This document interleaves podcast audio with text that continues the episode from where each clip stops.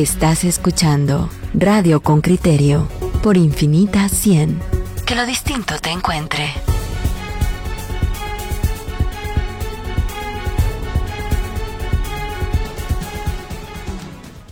Miren, eh, como ya les dijimos, el Congreso de la República ayer libró una última batalla de la cual se ausentaron por completo los diputados de oposición y participaron pero a desgano y no completos los, los diputados prooficialistas. Escuchemos la nota que preparó Henry Bean y conversemos luego con don Adán Pérez, él es diputado por el partido Cuinac, quien se encuentra, quien fue electo por el distrito de Quesaltenango. Miren, antes de irnos a la nota, le cuento. Buscamos a don Napoleón Rojas de UCN, Departamento de Santa Rosa, sin éxito, y buscamos a don Cornelio García de Todos Huehuetenango, quien tampoco ofreció una respuesta ni aceptó participar, por tanto, en este programa. Vamos a la nota, pues, y volvemos con, con don Adán Pérez. El informe de Henry Bean, reportero con criterio. El oficialismo y sus aliados quedaron burlados ayer en su última sesión ordinaria del año y en la cual convocaron el domingo a última hora. La cita tenía una declaratoria, conformar un grupo de diputados que iba a decidir sobre la inmunidad de los magistrados de la Corte de Constitucionalidad, Gloria Porras y Francisco de Matabela, cuyas resoluciones no han sido acordes a los planes de los congresistas. Dos condiciones bloquearon los planes de los diputados oficialistas y sus aliados. De los 107 votos con los que se aprobó el polémico presupuesto 2021, solo 69 dieron su voto para aprobar el punto de los magistrados de la CC. Pero algo más los inquietó. La Corte de Constitucionalidad amparó a Porras y de Matabela, y aunque aún no se notificaba la resolución, Manuel Conde, diputado del PAN, tomó la palabra. He pedido la palabra porque no sé si el Congreso de la República recibió ya la notificación oficial de un amparo interpuesto por el Procurador de Derechos Humanos en contra de la tramitación del antejuicio, de los antejuicios leídos esta mañana. Si esa notificación ya llegó al Congreso, pues se debe ser analizada y debe ser considerada como corresponde. El Congreso, con quórum reducido, continuó la lectura de la denuncia promovida por la abogada Amanda Santizo y el diputado Conde Orellana pidió a los congresistas sentirse orgullosos. Junta directiva ha cumplido y el Pleno del Congreso ha cumplido. Curiosamente, uno de los antejuicios planteados es por el autoamparo que se ha otorgado en esa corte por parte de ciertos magistrados. Y una vez más, ellos se vuelven a autoamparar. De acuerdo con la resolución de la CC, tanto Porras como de Matabela se inhibieron de la votación. La CC, ya integrada con Roberto Molina Barreto, nominado por la Corte Suprema de Justicia para ocupar la vocalía suplente que dejó Neftalí Aldana, razonó su voto, al igual que María de los Ángeles Araujo, mientras que los tres restantes ampararon a los magistrados. Diputados que votaron contrario a los oficialistas y sus aliados previo a la sesión ofrecieron una conferencia de prensa para anunciar su ausencia en el Pleno, ya que consideran que se trata de una persecución a los magistrados por sus fallos. La estrategia funcionó. Con la ausencia de los aliados del oficialismo y los opositores, el quórum se rompió y la sesión no pudo continuar. Evelyn Murataya, diputada de Bien, no tiene explicación del por qué los oficialistas no lograron el apoyo de sus aliados. Puede ser y me encantaría pensar que están recapacitando su posición y que quieran a partir de todas las manifestaciones y expresiones populares generando esta presión para que el Congreso y, los bloques oficialistas recapaciten sobre su actuar y su proceder, quizá puedan empezar ellos a, a cambiar. No tengo una respuesta clara respecto de lo que pasó hoy, por qué se ausentaron hoy esta alianza que se ha visto tan sólida en el Congreso de la República durante todo el año. En la agenda de la sesión de ayer había otro punto, conocer en tercera lectura el proyecto de rehabilitación, operación y mantenimiento de la autopista Palín-Escuintla. Sobre este punto, el diputado de URNG, Walter Félix, comenta. Entonces la quieren pasar porque a través de eso ellos pueden manejar esos recursos. seguramente pues les, les duele el haber perdido el presupuesto y entonces de plano de alguna manera querrán reponerse, ¿no? El punto siempre relegado hasta el final fue el de la elección de jueces y magistrados. El discurso oficialista es que están interesados en la elección, pero en las sesiones no muestran intenciones. Carlos Roberto Calderón, diputado de Vamos, trata de justificar esto, pero termina hablando de infiltrados en la protesta. Que como ahora no les convenía, a muchos diputados no vinieron. Los mismos que estaban exigiendo que eligiéramos cortes, no vinieron. Es más fácil convocar a manifestaciones, entre comillas, pacíficas y hacer destrozos por todos lados, situación que condeno públicamente. No podemos permitir que el país se siga hundiendo de esta manera. No podemos permitir decir que son infiltrados. Les voy a poner un ejemplo muy puntual. Cuando uno invita a una fiesta, igual es responsable por los invitados que por los colados.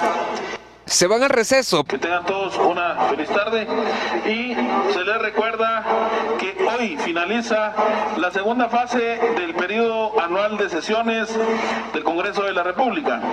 Pero Alan Rodríguez, presidente del Congreso, dijo que de ser necesario convocarán en periodo extraordinario. Henry Bean, Radio con Criterio. Muy bien, este es el reporte que nos presenta Henry Bean y ahora le damos la bienvenida al diputado don Adán Pérez de WINAC elegido por el distrito de Quesaltenango. ¿Qué tal, diputado? ¿Cómo se encuentran esta mañana? Buenos días, Claudia, Pedro Trujillo, Juan Luis Fon. Es un honor estar con ustedes eh, a través de Con Criterio. Muy bien. Y también saludo al pueblo de Guatemala y de manera especial al pueblo de Quetzaltenango. Un gusto. Muchas gracias, diputado. ¿Usted se encuentra en Shela o en la capital? Estoy en la capital. No participé en la sesión ayer. ¿Y por qué? Cuéntenos, cuénteles a nuestra audiencia. Muchas gracias. Bueno, primero hay algunas eh, actitudes autoritarias de la Junta Directiva, también de, la Alianza Oficialista, que no nos parece. Por ejemplo, eh, agendar de manera inmediata, qué bonito, ¿verdad? Eh, el, tratar de quitarle el derecho de antejuicio a dos magistradas de la ACC, pero no así, no agendan en primer punto o segundo o tercero a, lo sumo eh, la, elección de, cortes. Y luego estamos en contra también de la forma como se aprobó el presupuesto, que ahora ya está enterrado, como ellos dicen. ¿Qué tal, diputado? Buenos días. Pero Buenos días. el no ir al Congreso a manifestar esto, al intentar explicarlo, eh, no, no se convierte uno en un elemento disidente pero pasivo. A fin de cuentas, nos guste o no, y no siempre nos gusta, eh, eh, el diputado es una persona que debe de ir al Congreso a exponer esto, pero si se abstrae de ir, bueno, ¿qué sentido tiene? tiene razón Pedro, ¿verdad? Sí, señor. Sí, sí, diputado, sí. Hay, hay diferentes em, estrategias políticas en el Parlamento. Por, lo, por ejemplo, el desmarcarse. Eh, se puede romper quórum y puede uno estar ahí, como lo ha hecho el oficialismo y como lo hemos hecho nosotros. También el, no, el hecho de no hacer presencia eh, eh, manda un mensaje de que no estamos de acuerdo con todo lo que está haciendo la Junta Directiva y la Alianza Oficialista. es una estrategia. Ojalá que se pueda interpretar como tal, es una estrategia política y que lo utiliza la, eh, alianza, lo utilizamos nosotros y creo que estamos en el juego político eh, eh, para establecer los pesos y contrapesos. Diputado Pérez, nosotros tenemos acá justamente la prensa libre, nos muestra en su primera plana cómo queda exactamente em, la protesta a la altura de los encuentros ayer. Eh, ¿Qué efectos tiene esto sobre los diputados de toda esa región? Y no me quiero circunscribir únicamente a Sololá, a Totonicapán, también quiero hablar de, Quetzaltenango. ¿Qué efectos están teniendo estas manifestaciones en los representantes de cada distrito? Claudia, reitero mi, gratitud por este espacio. Eh, el problema es complejo. Ayer mismo estaba con un medio de comunicación de Quetzaltenango a través de esta vía y les comentaba de que yo siempre he dicho que los grandes problemas que estamos enfrentando ahora, eh, un alto porcentaje son efectos, las causas, hay que atacar las causas. Una, una de las causas es la injusticia social, una de las causas es, la exclusión del 60% de la población maya, xinca, garífona eh, en las tomas de decisiones. Eh, por ejemplo, eh, esto lo he dicho en el Pleno, de 14 ministerios parece, solo uno es origen étnico maya, pero no hay xinca garífona, es una exclusión. Y eh, los efectos que tiene los bloqueos, por ejemplo, bueno, el, hecho de, de, vedar el, traslado de los productos, el traslado de los, de los de las personas de un lugar a otro, pues se impide eh, la actividad económica, pero no obstante es uno de los recursos que tiene la población eh, por las injusticias, por el autoritarismo, por la falta de respeto a las, a las autoridades ancestrales de esos pueblos. Y luego, ¿cuál es eh, la percepción de la población con relación a los diputados de esa región? Yo he dicho que los, los diputados eh, los de Toto, los de San Marcos, que ahora son mis amigos, los conozco, los respeto, son del pueblo. El problema es que están cooptados ahora por sus partidos, por los financistas de sus partidos, por los, los, los, los secretarios generales de los partidos, por los jefes de bloque. Por eso ustedes los ven votar de en bloque. Vamos, por ejemplo, el partido Vamos, tiene representantes en Shela, tienes representantes en San Marcos. Duay Martínez, el señor que, dictaminó al frente de la Comisión de Finanzas, él es de Shela, ¿verdad? Sí, sí, sí, y yo integro esa comisión. Entonces, son del, pueblo, lo que pasa, del pueblo de Quetzaltenango, pertenecen al pueblo, lo que pasa es que son alineados. Eh, señores periodistas, eh, con sus compañeros, eh, en alguna ocasión he dicho, aprendamos. Si usted quiere hacer política, revise los postulados de su partido, porque al estar en el Congreso o, al estar en un ministerio, lo van a alinear. El caso nuestro, el bloque legislativo WINAC, nosotros somos eh, muy deliberativos, no tenemos financistas, no tenemos, eh, no, he reconocido al dueño del, partido o los dueños de los partidos, eh, deliberamos nuestro voto. ¿Se dan cuenta ustedes, por ejemplo, eh, que apoyamos los préstamos iniciales para detener los efectos del COVID-19. Pero ya después ya no, más préstamos ya no. Por ejemplo, estoy en la Comisión de, Finanzas. Nosotros le dijimos no a dos préstamos. Uno de los, de los dos préstamos íbamos a pagar durante 35 años.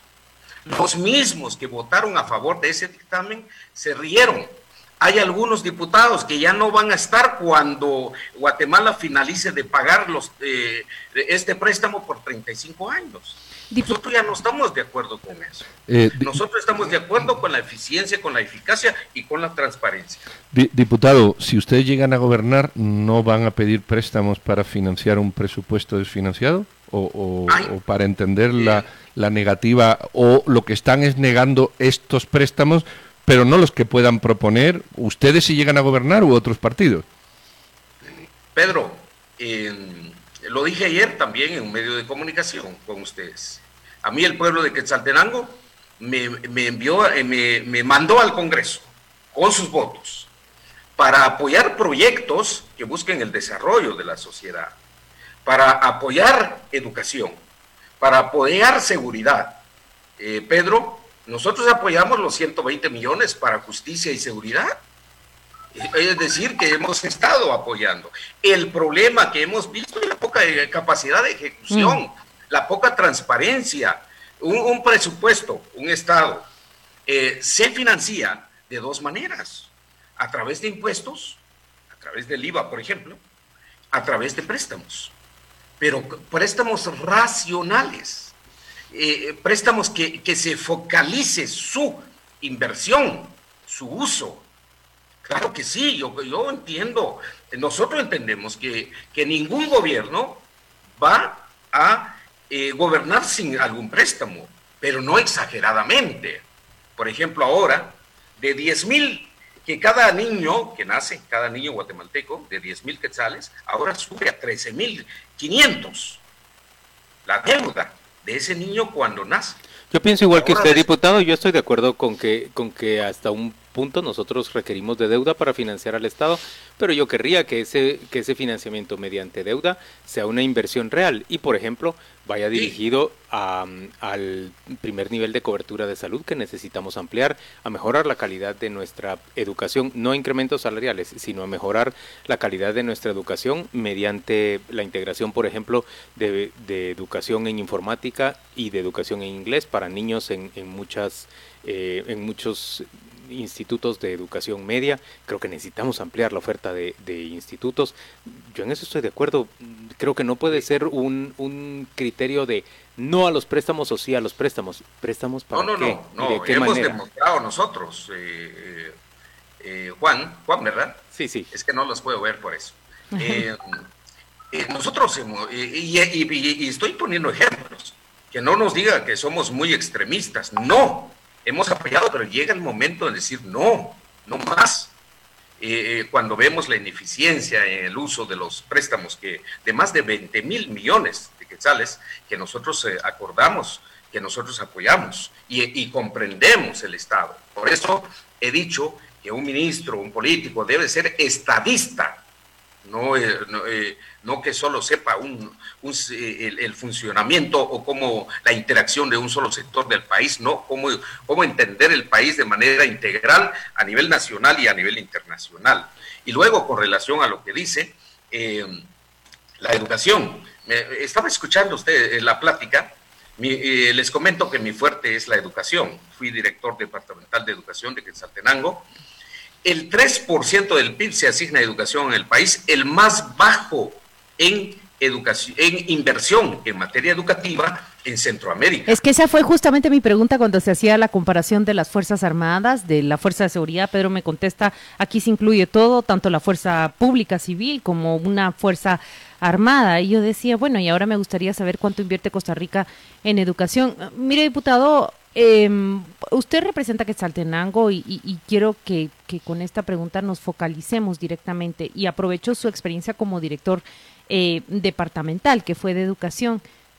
Eh, ¿Cómo concluye este ciclo 2020? ¿Cuál es la necesidad latente de la educación pública en Quetzaltenango? ¿Qué se observó durante la pandemia que mandó a todos los niños a una educación de distancia y sabemos que, que la prueba de calidad pues no, no está superada? Sí, así es. Gracias, eh, Claudia. En el Pleno presenté una, un punto resolutivo para tres aspectos importantes, fundamentales. Uno, que no se finalizara el ciclo eh, a través de un decretazo, pero casi así lo hicieron. Dos, que atendieran el área rural en educación, pero no solo en Quetzaltenango, sino para todo el país. ¿Por qué? Porque Internet no hay cobertura total en el área rural habrá que establecer otras estrategias educativas para atender a esa área. Y si hay, ahí radica la mayor parte de la población en cuanto a la pobreza. Hay cobertura, pero son tres niños que van a la escuela, ¿cuánto gastan en Internet al día, por ejemplo? Entonces, eh, eh, nosotros sugerimos, ahí respondiéndote, Claudia, ahí hay una debilidad hay una debilidad educativa en cuanto a la calidad. Si antes había baja calidad educativa, eh, eh, peor ahora. De veras, tenemos que fortalecer el otro año estrategias de atención, no sé, personalizada, no sé, mejor número, más bajo número de atención de niños por maestros, no sé, libros hacia, hacia, las, hacia las casas de los estudiantes, no sé, pero hay que establecer estrategias. Diputado, una última pregunta por favor, le ruego que sea muy breve para responderla que estamos sobre el tiempo. Un oyente pide que usted diga qué piensa del pacto colectivo que se ha suscrito y se, se, pues, se revitaliza cada cierto tiempo en el Ministerio de Educación. Mire, eh, hay que, hay que eh, pensar quién paga ese pacto colectivo. Es el pueblo. Cuando se hizo la readecuación presupuestaria para este año, se otorgaron 500 millones para eh, pagar el, compromiso del pacto colectivo. Y después otros 400, porque eran como 900 millones para el pacto colectivo. Estoy de acuerdo como educador, como maestro, que reivindiquemos al magisterio social, cultural, política, económica, pero de acuerdo a, las posibilidades de pago. Eso tiene que ver la ministra, tiene que ver los maestros, no solo eh, pedir por pedir. ¿Y quién lo paga? El maestro. ¿Quién lo paga? El, que, el, hombre guatemalteco de a pie, la mujer guatemalteca de a pie. Gracias, diputado, por participar hoy en Radio con Criterio. Gracias por, por sus respuestas. Vamos a ir a la pausa comercial y volvemos dentro de muy poco.